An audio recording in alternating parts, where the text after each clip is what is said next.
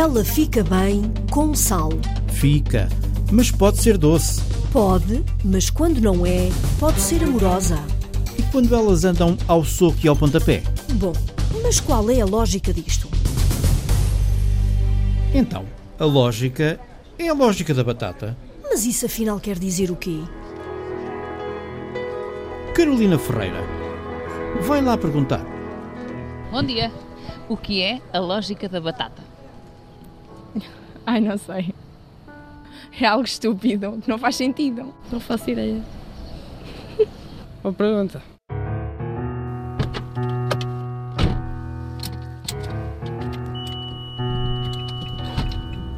À procura de uma definição e também de aplicações para a expressão, seguimos caminho até à Universidade de Coimbra. O que é a lógica da batata? É uma lógica básica, algo básico, algo simples, uh, dito popularmente, sei lá. Se formos falar literalmente, seria comer batatas logicamente. Não faço ideia. No meu entendimento, a lógica da batata uh, não terá um verdadeiro significado porque não se trata de uma verdadeira lógica. Aí será sim um argumento mobilizado por alguém para classificar outro argumento, outro argumento de outra pessoa, com o intuito de descredibilizar aquilo que é dito. Chegamos ao Polo 2 da Universidade de Coimbra, onde nos encontramos com Carlota Simões, professora do Departamento de Matemática da Faculdade de Ciências e Tecnologia e também diretora do Museu da Ciência, que começa por nos contar uma anedota. Os matemáticos acham que pensam em mais pormenores que os outros todos e há ainda uma anedota que envolve um biólogo, um físico e um matemático iam os três num comboio, num país qualquer, e há um deles que diz, o biólogo, diz: Olha que engraçado, neste país as ovelhas são negras. E o físico diz: Não, tu podes apenas concluir que neste país há uma ovelha negra.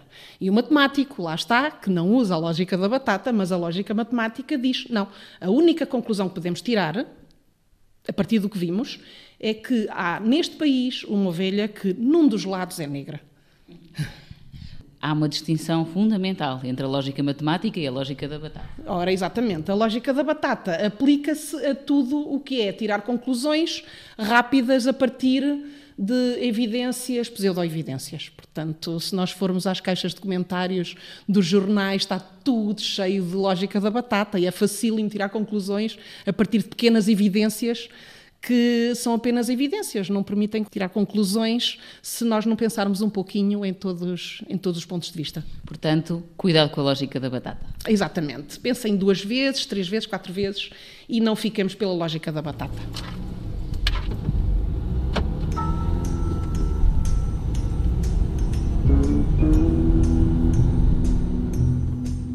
No Departamento de Física, reunimos-nos com Carlos Fiolhais, professor universitário, físico, ensaísta. Qual é a sua interpretação? A lógica da batata é uma lógica errada. É algo, enfim, um simplório que não está certo. É, e eu, enfim, embora não sendo especialista na origem de expressões populares, eu reparo que se formos ao dicionário a palavra batata também significa erro, eh, também significa calinada. Eh, e e talvez a origem eh, tenha a ver com a própria introdução da batata na Europa. Uh, a batata foi trazida pelos navegadores uh, espanhóis do Peru, eh, era conhecida dos Incas demorou a introduzir na Europa, mas no século XVII, de algum modo, salvou a Europa, porque houve guerras tremendas e, ao contrário dos cereais, os campos de batata não foram destruídas. A Igreja via com maus olhos a batata porque era um fruto debaixo da terra, um fruto do diabo e não acima da terra. Então, o que é que se passou? Passou-se que a batata passou-se o alimento generalizado, o alimento do povo. E as pessoas que comiam batata eram as pessoas mais simples. A batata demorou a chegar à burguesia, demorou a chegar à nobreza e, e, e portanto, deve estar associada a comer batata a, a, a, digamos, a dizer coisas sem sentido, a dizer coisas simples, a dizer coisas erradas, simples e erradas, pode ser coisas simples certas, simples e erradas. E esta, suponho eu, atrevo-me a conjecturar, é a origem da expressão a lógica da batata que ainda hoje usamos, mas pode haver outras teorias. Para lá deste sentido figurado, no, no sentido literal, a batata pode ser usada para ensinar física às crianças, aos jovens alunos? Tudo pode ser usado para ensinar física. Uh, e a batata é uma coisa simples, lá está, para ensinar física. Uh, eu costumo fazer experiências com os mais miúdos com batatas e maçãs. Vamos estudar o comportamento dos corpos na água. Uns flutuam e outros afundam. Uh, e a batata e a maçã distinguem-se de uma maneira muito simples. A batata vai abaixo e a maçã vai acima. Houve até um, um, aluno muito pequenino que, quando fiz a experiência, disse: Ah, não admira, não admira, Sr. Doutor. Então porquê?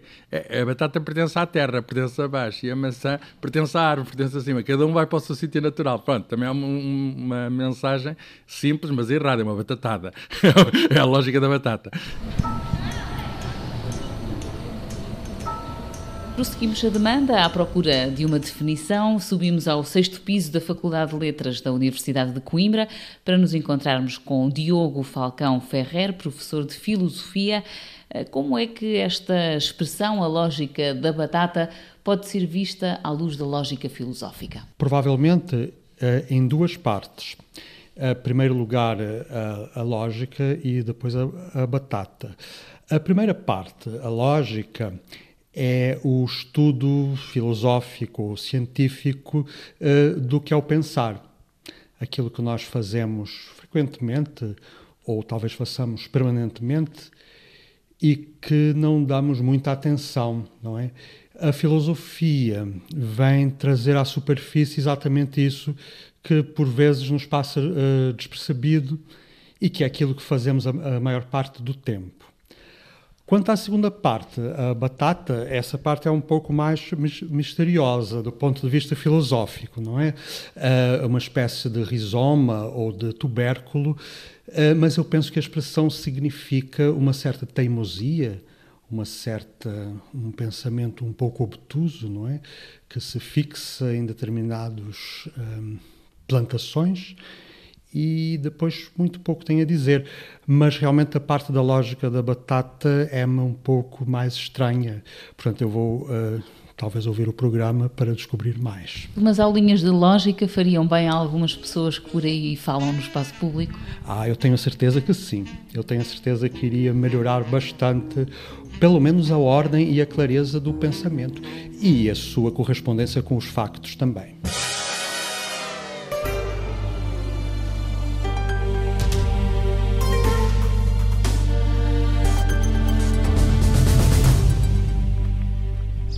É a lógica da batata. E a batata quente?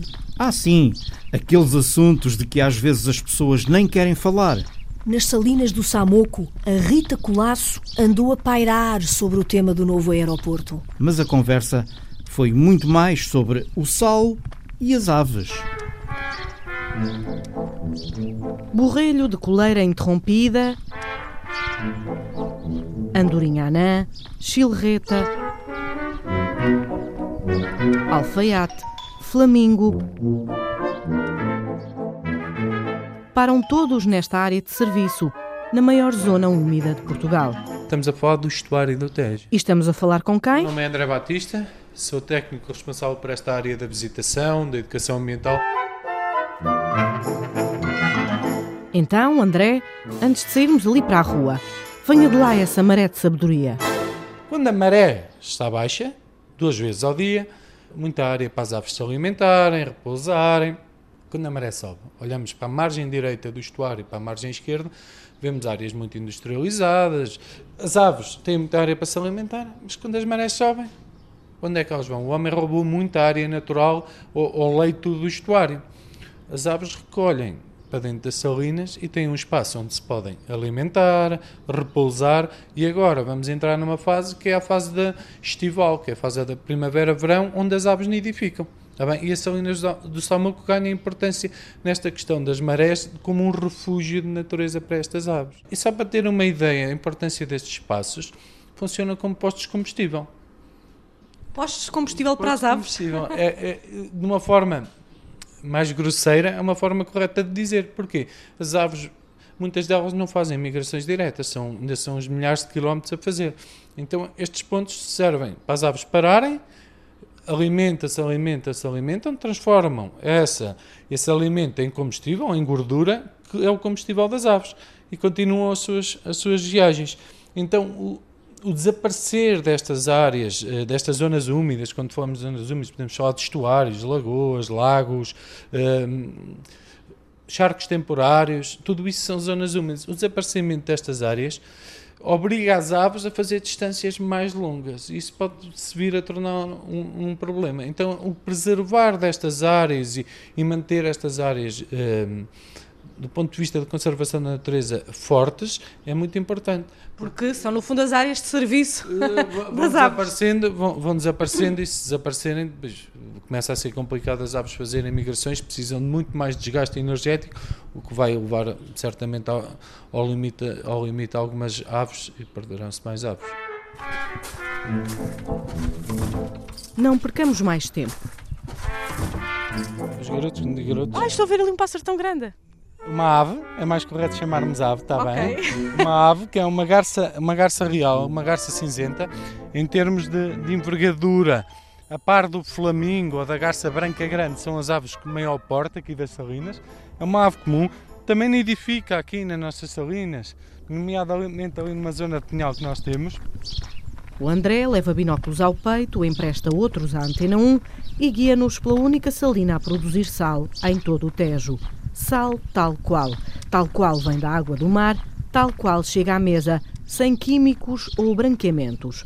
Para entrar neste posto de combustível para tantas aves, os humanos têm de pagar bilhete. É um valor baixo que muda e reverte sempre na melhoria das condições do, do, do espaço. São o quê? São 5 euros, não é? é 5 euros a visita guiada e são, também é possível fazer a visita autónoma, sem guia, os trilhos estão marcados, recebem um folheto com, com, com uma diversidade de informação que ajuda na interpretação dos trilhos. E aí os bilhetes já variam conforme as idades. Temos 4 euros o adulto, 3, 3 euros o jovem e 2 euros e meio o sénior. Tá Estamos a ver agora duas placas, uma que diz Trilho do Flamingo, 4 km e 75 metros, e o Trilho do Pernilongo, 8 km. Certo, é? certo, exatamente. É por aí que nós estamos agora a ir. Sim. Nós já estamos a ver alguns bandos. Nós, nós, primeiro temos que. Eu estou aqui já com os binóculos. Sim. E aquelas conhece? Uh, eu diria assim, numa, numa, num olhar leigo, que são umas gaivotas. Ou... Se reparar na ave, ela tem umas pernas bastante longas. Perna e longo. Perna ah, e longo ou perna longa. Há que também eu chamo perna longa. E em espanhol até chamam ciguinhela pequena cegonha. Se você as, as cores, as cores lembram uma pequena cegonha, então também dão esse nome. Sempre características das aves. Mas repare, tem, esta é a ave que nesta altura da primavera-verão marca mais as salinas. Existem, é a ave que existe em termos de casais com mais, mais casais a nidificar e defende muito bem os seus ninhos. Com, com, com, é muito agressiva a defender os seus ninhos e, é, e tem barulhos estridentes, que é este barulho que estamos a ouvir de fundo. Deixa-me ver eram... se eu consigo perceber. Não, nesta altura já começam a escolher Estão os casais. A fazer uma corte um ao outro, é, é isso? Exatamente. Mais à frente, uma ave que não se vê. Ouviu este barulho? Este barulho aqui era de uns. E não as viu quase praticamente as aves. Estamos a falar de uma ave muito pequenina, que é o bico de lacre. Este é um passeio a pé de quase 3 horas, com vista para 360 hectares. Sempre de binóculos apontados aos céus, os pés a tocar numa história rica em sal, que o salineiro João tão bem vai contar quando chegarmos ali à Marinha do Canto. Comecei a vir aqui fazer as férias da escola, vinha para aqui ser o aguadeiro. Antes passamos com o guia André por pequenas comportas de madeira. Quando queremos colocar água, aproveitamos as marés cheias, abrimos as portas e a água entra para dentro dos tanques. Por entre as vocalizações das aves, outras a motor vão passando a miúdo pelos céus. Um C-130 aqui, um helicóptero acolá. A base aérea do Montijo fica aqui tão perto como perto ficará o possível futuro aeroporto. Só falta mesmo um estudo para perceber se as aves atrapalham ou não. Mas há voos em que André Batista prefere não se meter. Eu não tenho estudos suficientes, nem vi estudos suficientes que me levassem a omitir uma opinião, pelo qual não vou responder a essas questões. Outra garça, ali vai ela. Não sei se tem aterrado de um lado, uma garça a levantar do outro. Temos aqui uma pequena horta que é, que é cultivada por um senhor que tem 83, 84 anos, que vai em Alcochete todos os dias de manhã de bicicleta, retorna para almoçar, depois do almoço volta e ao final da tarde volta de bicicleta, sempre. E, tá, e trata a, a horta. O, o, nós permitimos que ele trate aqui esta horta, contrapartida, nós vamos utilizá-la como uma horta pedagógica. Também trabalhamos a questão de, dos cultivos, das culturas, na, com, em programas escolares. Ó Sr. Agostinho, podia aqui chegar, se faz favor. Olá, bom dia. Sr. Agostinho, como está? Prazer. Tenhas bons sujos. Rita Classe, Antena 1. Agostinho José Loia. Como é que se chama? Agostinho José Loia. Agostinho José Loia. E eu ouvi dizer que o Sr. Agostinho, que não parece, já tem 83, 84 anos. Para o mês que vem faço 86. Já faz 86 anos. Dia 19 de Abril, 86 anos. E o senhor uh, está, nesta altura, a trabalhar aqui nas Salinas do Samoco com um, a, trabalhar esta terra que vai servir para explicar a muitas crianças como é que isto tudo acontece, não é? Da agricultura. Qual, a sua vida foi, foi, foi feita na agricultura? Várias. Foi, foi no sal, foi na agricultura e ultimamente trabalhava na, na Farsta. Isso é o quê? Pneus. Pneus. Tive lá 30 anos. Mas quer dizer, podemos dizer que o Sr. Agostinho foi um salineiro? Foi, foi. Já fui homenageado. Fui salineiro tinha 8, 80 anos. O que é que planta aqui? Olha, favas, batatas, alhos, cebolas, salsa e coentros, morangos também tenho ali. E a batata nesta altura é a altura da semente ou como é que é? Então agora está ela a nascer. Já está a batata a nascer? Está, está. Tendo batata a, a ser cultivada numa zona de salina, a batata tem um gosto diferente? A fava tem. Agora a batata é a mesma coisa. Porque isto aqui é areia, não é, não, não é lama. As salinas são criadas na. É, o sal é criado na lama, não é? Agora aqui a terra, isto aqui é uma terra adoçada, já não, não, não é salgada, não tem salitre. Olha, tenho que lhe fazer uma pergunta que aqui o André não me quis responder, mas eu faço aqui ao Sr. Agostinho a pergunta. Se vier para aí o aeroporto do Montijo, isto vai ser aí um rodopio. Vamos lá ver. Era capaz de trazer mais indústria. Mas não ia aqui afetar a zona da, das salinas e destas aves todas? Ah, estas salinas já está tudo perdido, já não se faz aqui nada. Mas vêm muitas aves aqui ainda. Ah, há as pouco... aves está bem. Quando foi da ponta também diziam que as aves e tal não vinham para cá e está aqui muitas aves. Portanto, acha que consegue toda a gente conviver pacificamente? Eu acho que sim. Senhor Agostinho, muito obrigada por este, Nada. por este bocadinho. Obrigado, Nada. Antes de chegarmos ao salineiro João Matias, que há de chegar numa carrinha pick-up, passamos pela Inca, uma burra mirandesa que vive aqui nas salinas do Samoco, com mais 10 exemplares de burros verdadeiramente portugueses. É um animal com força que era muito utilizado nos trabalhos agrícolas, com envelhecimento da produção e, e introdução de maquinaria, tratores, alfaias agrícolas, tudo mais industrializado, o burro foi deixado, foi posto um bocadinho de lado. Este é o som da Inca, a comer palha e a cheirar o microfone da Antena 1. Ela está a ver se come o microfone. Bom dia, João. Olá, bom dia. Podemos falar um bocadinho aqui do salto, pode ser? Está tá a gravar? Tá, tá, tá. João, apresente-se lá, aqui para a rádio, para a Antena 1. O meu nome é João Matias, trabalho na, nas Salinas já há cerca de 47 anos, É um homem para que idade? para 58. Comecei a vir aqui fazer as férias da escola. Eh, O que é que é vir aqui fazer as férias da escola? Era por Carolice ou porque para ajudar em casa? Exatamente, também para ajudar em casa e, e- e para comprar o material escolar, para, para ter algum, algum dinheiro para estar com os outros miúdos. Com essa idade, eh, Dez com anos, 10 não é? anos, 10 a fazer 11, eh, durante o, o período de verão, vinha para aqui ser o aguadeiro, ou seja, andar a carregar umas bilhas com água, com 10 litros de água, para levar ao pessoal, para o pessoal eh, Se hidratar um ir- bocadinho, não é? Exatamente, ir bebendo água. Mas a sua família, portanto, na altura já trabalhava também aqui O no meu salto? pai era um antigo feitor, tomava conta de. era um encarregado geral de uma, de uma, de uma empresa, que era a Sociedade Produtora de Sal, era o maior produtor de sal do Tejo. Depois, aos 16 anos, comecei então a tempo inteiro. Acabei, acabei o secundário, incompleto, eh, e, comecei, e comecei a estar aqui a tempo inteiro, até aos dias de hoje. Mas também mais no âmbito da educação ambiental. Os produtores foram obrigados, ao fim e ao cabo, a ir parando a produção das salinas. Eh, Esta salina talvez produza um, um excedente de sal para a região aqui de Setúbal, por exemplo. Mas vindo para aqui o aeroporto de Montijo pode interferir na qualidade do sal? Eu sinceramente não lhe consigo dizer se sim se não. O que é certo é que eles têm que. são poluidores, não é assim?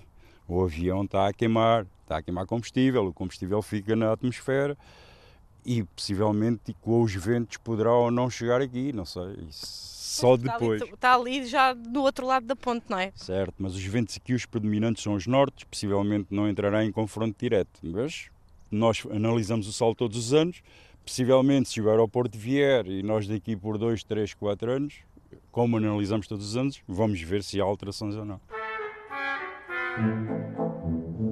Há, há um ditado que diz: não, não pises o sal se não queres que te venha mal. Conhece esse ditado? Olha, não, nunca ouvi, é a primeira vez que estou a ouvir. O sal tem que ser pisado, porque de outro modo não se conseguia fazer a extração dele.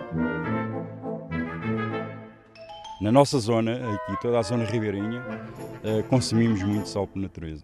As 5 ou 6 gramas que está definida por, eh, por pessoa, nós infelizmente consumimos muito mais que isso. Qualquer pessoa aqui na, neste arco ribeirinho que vá comer a um outro lado que a comida não esteja eh, aquele tempero que se note mesmo na boca, todos, todos nós dizemos que a comida tem sexo. E pronto, André, como é que estamos na nossa visita? Ainda falta ver muita coisa? Se estivéssemos o dia todo, tínhamos, tínhamos matéria, matéria, para trabalhar o dia todo. Vamos lá aqui apanhar uma boleia com o João.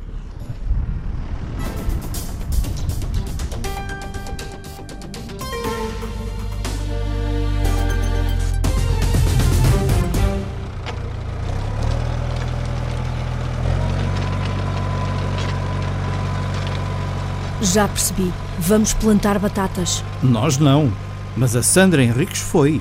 Fui com o agricultor Hermelinho Silva, mas já vos conto como foi. Antes disso, entramos no escritório do engenheiro agrícola António Gomes. É o presidente da Por Batata, Associação da Batata de Portugal. A Por Batata nasceu em 2015, ou seja, foi uma, ideia que foi avançando no ano 2015, num contexto de, de, de, uma série de organizações de produtores que faziam parte, fazem parte, eh, são associadas da FNOP, que é a Federação Nacional de Organizações de Produtores. A ideia era inovadora. Criar uma organização que pudesse uh, aglutinar todo o setor da batata em Portugal, porque não, não existe qualquer outra associação, não, não, nunca houve uma associação que pudéssemos dizer que era a associação ligada ao setor da batata. Depois de uma primeira reunião em 2015, a Por Batata nasceu no ano passado, em 2016. Representa organizações de produtores de batata, comerciantes, embaladores, industriais e exportadores de norte a sul do país. Neste momento ainda não temos ninguém das ilhas, mas está aberta a poder. Eh, já temos algumas, alguns contactos também das ilhas também se poderem eh, juntar a nós. O objetivo é pôr todo o setor em diálogo sobre assuntos técnicos, mas também comerciais e promover a batata portuguesa. Queremos ajudar o setor, depois que ele seja aceite e seja representante do setor perante o poder político e o, e o, e o governo, o Ministério da Agricultura e, e, também a União Europeia. Por isso estamos neste momento a fazer-nos associados de uma, de uma associação europeia que é o Europatat, que representa a nível da Europa o setor da batata. A primeira grande apresentação internacional foi há pouco, em fevereiro, em Berlim, na Fruto Logística, a maior feira mundial de frutas e hortícolas correu bem, correu bem. É, pronto, é um, é um, ou seja, não fomos por lá vender uh, batata, fomos para lá promover as nossas organizações. Mas para além das exportações, há um grande desafio a nível interno. Portugal não produz o suficiente para o que consome. Nós, portugueses, somos talvez dos, dos povos, especialmente da Europa, que mais consumimos de batata. Temos um consumo de batata que não tem variado muito, mas na cerca de 90 kg de batata por ano. Mas depois, a nossa produção chega para pouco mais de 50% do nosso consumo. Para mudar isso, é preciso que os portugueses consumam mais batata nacional, ajudando os agricultores a aumentarem a produtividade e a serem mais competitivos, sobretudo em relação à Espanha. Nós produzirmos a época normal até agosto, depois para consumir o resto do ano, temos que conservar. E nós, para conservarmos batata em Portugal, temos que ter frio colocá-la numa câmara frigorífica, como, como, é o nosso frigorífico lá de casa. Isso é um custo muito caro. Depois temos os nossos concorrentes, por exemplo, Espanha, que normalmente colhe a batata mais tarde, consegue colher a batata normalmente em setembro, outubro. E lá as temperaturas são muito mais frias, ou seja, eles conseguem colher a batata, colocá-la em armazéns sem o recurso a frio forçado. Isso significa que os espanhóis conseguem vender batata a um preço mais baixo, já para não dizer que Espanha e até outros países têm melhores condições naturais para produzir batata noutras épocas do ano, que nós não conseguimos produzir, e para produzir em maiores quantidades. Mas nada melhor do que darmos um salto ao campo e falarmos com quem põe as mãos na terra. Bom dia. Como está? Como está? Sou a Sandra, como é que o senhor se chama? Irmelino de Silva. Portanto, o senhor tem aqui este campo, isto é tudo seu, qual é que é a área? É, 3 hectares. E agora uh, está na altura de, da batata, não é? Plantar a batata. Da batata, exatamente. Quanto é que vai plantar de, de batata? Que área? É os 3 hectares. Nestes 3 hectares vai plantar batata de uma única variedade. É amorosa, é um nome bonito.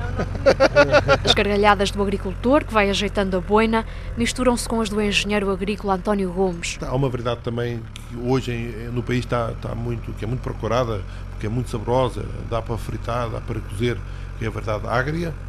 Mas temos, por exemplo, a Aloete, a Anabel, a Arinda, a Bartina, a César, a Colomba, a Evolution, uma variedade nova agora, que é Fortes. Temos muitos, muitos nomes.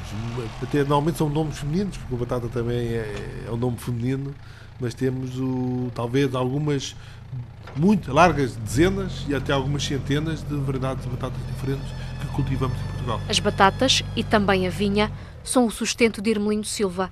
Aos 57 anos trabalha aqui sozinho, apenas com a ajuda de um trator chamado plantador de batatas. Tem aqui a tulha, aqui dentro, depois a roda a roda anda, tem aqui estas agulhas.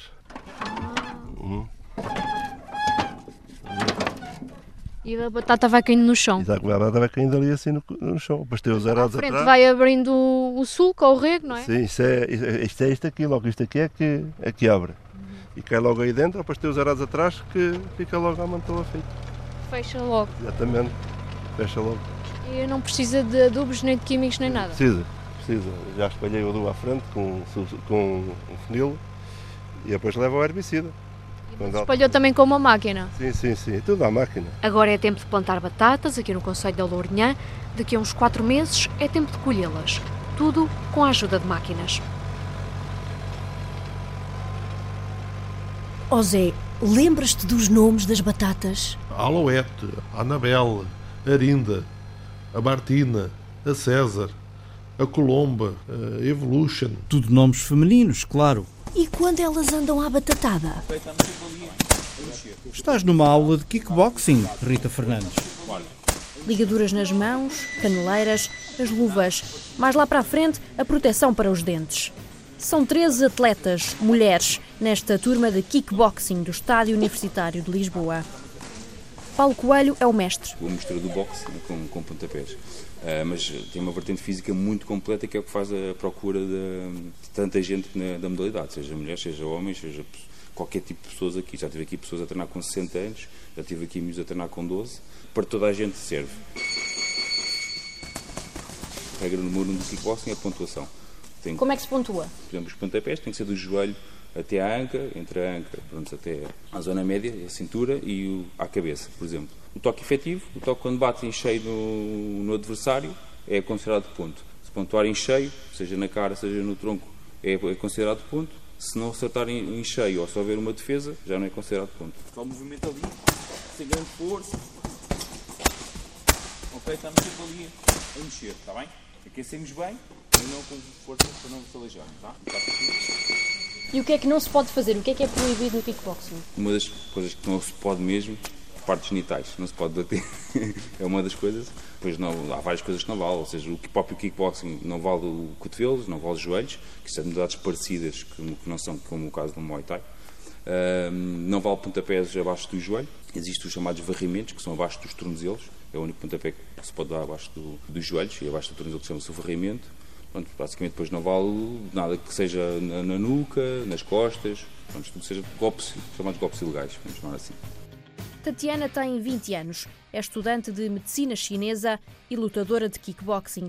Está aqui porque quer aprender a defender-se. Estou no kickboxing porque já há bastante tempo me interesso por desporto de combate, mas antes não podia ir porque era muito nova e, e os meus pais achavam que eu ia levar um soco na cara e ia partir alguma coisa, então não podia.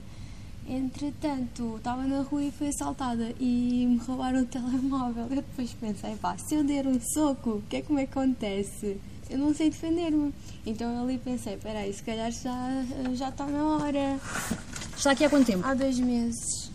E sente que já tem alguma capacidade para enfrentar assim, um ladrão na rua, digamos?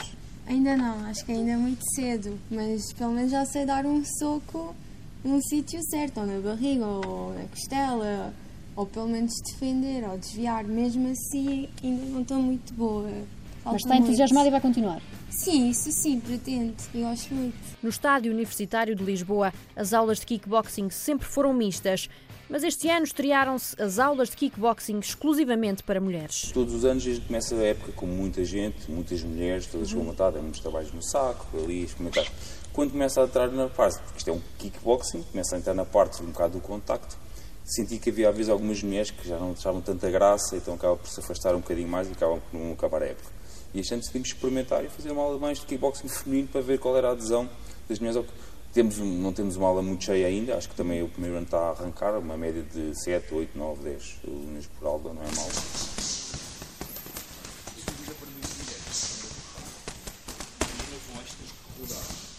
Há mais competições um bocado fora, estamos a falar na zona de Lisboa, onde temos muitos clubes e temos uma média de, de uma duas competições por ano, pronto, que, é, que é pouco. Pronto, e acaba por ser pouca competição para a quantidade de, de, de, atletas que existe neste, neste momento. O que é que acontece? Acontece é que existem muitas, que chamamos galas, pronto, eventos uh, de kickboxing, onde temos a possibilidade de conseguir pôr esses nossos atletas a rodarem e cada vez mais aqueles que querem começar têm a hipótese de rodar aí, porque antigamente as galas chamávamos era aquele combate típico, a gente às vezes na televisão, à noite, 10 combates profissionais e hoje em dia cada vez mais utiliza-se antes dessa gala começar, muitos o ringue ou os tatamis para fazer os atletas que querem estão a experimentar e estão a começar a fazer um bocado de competição, senão acabam por ter pouca competição nisto.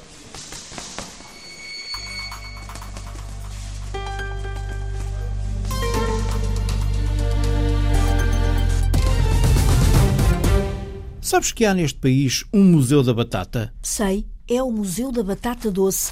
Fica no Algarve. Vamos lá. Vamos, mas primeiro uhum. Mário Antunes leva-nos até um armazém. Eu não faço parte. Então vamos abrir aqui a portinha aqui da nossa despeça. Cá estamos nós no armazém da a batata. Nossa, a nossa despeça no campo. Batata por todo lado. E a nossa batata. É a que resta da produção deste ano. A menos de um quilómetro da aldeia de Rogil, Conselho de Algesur, Filomena Alves exibe orgulhosa uma espécie de tesouro. Está guardado na penumbra de um pequeno armazém que já foi loja de guardar gado. Isto deu aqui umas 80, 100 arrobas de batata. Claro que nós não comemos isto tudo. Ofereço a amigos e depois às vezes há pessoas que, que, que gostam de nos procurar, pessoas eh, particulares que sabem que nós temos e que vêm à procura daquilo que sabem que é bom que têm a certeza que é da lira, que não Tem é. casca lilás, por dentro. Polpa amarela e por vezes encontra-se muitas com aqueles raiozinhos da mesma cor da, da, da, casca. É esta a batata doce de Algesur. Exatamente. O Rogil é o principal centro de produção de batata doce de Algesur. É lá que fica a sede da Associação de Produtores desta variedade, a Lira, que tem selo europeu de indicação geográfica protegida. A Lira dá-se bem na costa vicentina porque gosta do clima e do solo arenoso perto do mar. E é assim também o terreno onde Filomena já tem semeado um viveiro de batata doce. Nesta altura começa-se a fazer as leiras. Daqui para, para março transplanta-se uh, as batatas que já vão criando uma, uma, uma raminha, põe-se nos regos para fazer o viveiro, que é desse viveiro que depois cria as, os lances, as, as guias, que se cortam a uma certa distância, assim, mais ou menos, para plantar. Desde que se inicia o processo até ter a batata propriamente dita na mesa, é, com, é daqui, de, de, é desde agora, desta altura de fevereiro, até outubro. Em outubro, a batata está pronta a ser apanhada. Nem antes nem depois, porque lembra Filomena Alves, isso pode alterar o sabor. E de sabor percebe ela, que até recriou um dos doces mais procurados em Algesur. Eu uh, incluí a raspa do limão e a canela. E é a sua delícia de batata doce ou pastel de pastel batata doce? de batata doce. Mas Filomena não é a única no Rogil com mão para as sobremesas de batata doce. Andamos umas centenas de metros até à rua principal da aldeia. No jardim de infância trabalha Maria José. Ela é pasteleira e doceira amadora e a quem poucos poupam nos elogios.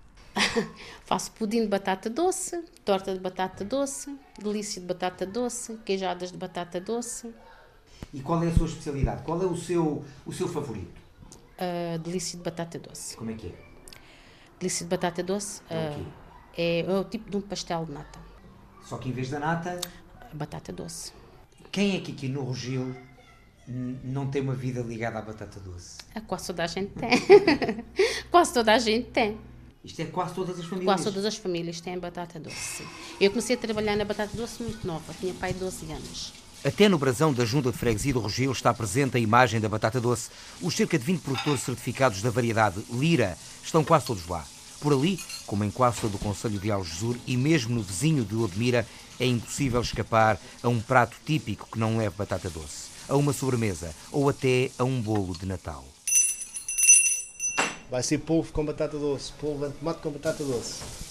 Chefe, tudo bem? Imagino que anda aí com batata doce atravessada. É com gosto. Faz tudo bem.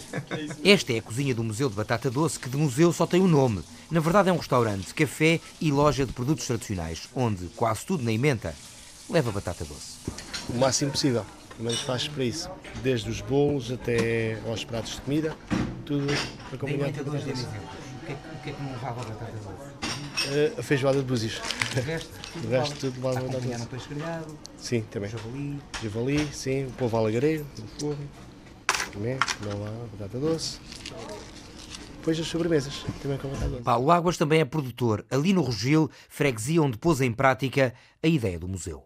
Às vezes, quando andava aí na produção, que pessoas que passavam e não tinham de comprar a própria batata doce crua.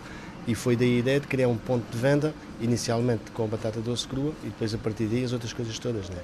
Porque as pessoas passavam por aqui e não passavam por a terra da melhor batata doce, né? E não tinham de comprar batata doce. Vem o nome de Aljur, do Conselho de Aljur, sim.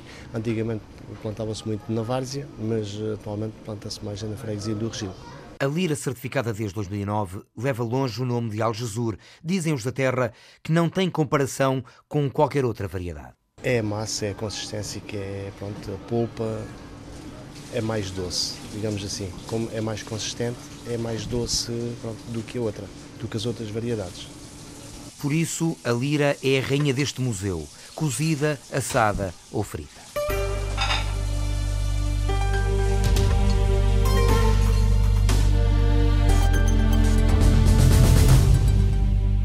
E ruas? Será que há uma rua da batata? Hum, deixa lá ver. Olha, hum. há um beco. O beco da batata azeda. E onde é que isso fica? No Funchal. Vamos desafiar a Celina Faria a ir lá. O sempre conhecido beco da batata azeda tem agora o nome de Vereda da Azinhaga de São Pedro. O caminho muito estreito desenha-se ao lado de uma levada por entre paredes de casas na freguesia de São Roque, no Funchal. Logo no início, ainda é visível parte da calçada original de pedra rolada, mas hoje são poucos os moradores. Palmira Gouveia vive numa pequena moradia com flores e com um pouco de terra cultivada. Carregava lá embaixo, mas agora lá embaixo não ninguém rega. Subiu a carrega aqui e ainda está nas ramos. Antigamente, onde é que o beco terminava? A seguir daquela porta, na vez desta aqui, da outra a entrada acima da casa acima, que o muro era alto, ninguém não tinha saída. Isso aí terminou. E então tinha uma polvadeira passora, tinha uma porta ao lado que ele passava. Hoje a vereda tem entrada e saída para a estrada. Osvalda Rodrigues abre a porta antiga da casa onde mora há mais de 40 anos. Foi quando a estrada abriu e mudou o nome. Batata Azeda ficou sempre o apelido, que a mulher já morreu há tantos anos. Não tinha placas nenhumas. Era o nome que puseram há, há anos atrás. E porque... Era uma velhinha, sentava-se lá em cima e chamavam ela Batata Azeite. Muitos ainda conhecem a atual vereda pelo nome antigo. Toda a gente tinha o beco da batata azeite. A história do beco da batata azeda é contada há décadas e teve origem na casa onde Teresa Costa mora com a família. Bom dia. Bom dia. Qual é o número desta porta? É o número 4. Da antiga? Da antiga casa, exatamente. Esta parte aqui não existia e, portanto, toda esta frente foi criada por nós. Só conservamos esta parte de pedra e aquela aqui. Esta aqui tem como um nicho, assim, esta parte conserva-se ainda de pedra. É a única coisa que resta da casa antiga. Quando nós compramos aqui esta casa, ela estava inabitável E, e, portanto, dizia que vivia aqui uma senhora que não tinha grandes cuidados de higiene e que até as batatas azedavam. E, e, portanto, começaram a chamar beco da batata azeda. Agora, se esta origem é verdadeira ou não, não sei. É tudo quanto sei quando chegamos cá. E quando registrou a casa, que morada é que aparecia então? Era beco da batata azeda, porque ela já estava na escritura anterior do senhor que nos vendeu. Ao lado, a família está a recuperar uma casa térrea com estilo antigo e Teresa sonha criar um espaço turístico. Por acaso fui à Câmara que eu queria, eh, eh, portanto, que fosse eh, que eles dessem apoios para turismo urbano. Mas, entretanto, veio cá um, um senhor engenheiro da Câmara que disse que isto não tinha interesse nenhum ser alargado. Eu até cedi um espaço daquele lá em cima para alargar a vereda e ele disse que nem tinha interesse público. Eu até fiquei assim, porque tem uma senhora em cima que é, ela é acamada, não tem espaço por onde passe uma, portanto, uma... Uma maca. Uma maca, exatamente. E ele achou que era sem interesse. O caminho estreito tem o um nome numa placa há menos de uma década. Teresa, o marido e os dois filhos vivem tranquilamente na casa do número 4 da vereda da Azinhaga de São Pedro. Às vezes zumbavam, brincavam, ai, a batata azeda, batata azeda. Claro, as miúdas às vezes não gostavam que brincassem. Entretanto, nós fizemos uma nova entrada por cima, que já é a estrada João Belo de Freitas, e entretanto isto também ganhou um novo nome. Aqui descansa-se muito bem, uh, descansa-se muito bem porque é um lugar muito calmo, é, é espantoso. Às seis da manhã, nem imagina, ouvimos os pássaros como se estivéssemos num lugar distante. Do que é que mais gosta deste local que tinha assim um nome não muito apelativo? Olha, eu gosto de tudo. A vizinhança é maravilhosa, vive-se muito bem com todos, é um lugar excelente, não quero outro para viver até ao fim. Os dias no beco da Batata Azeda são doces e tranquilos.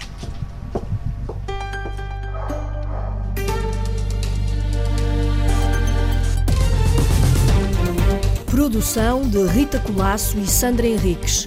Sonoplastia de João Carrasco. Apresentação de José Guerreiro e Maria de São José.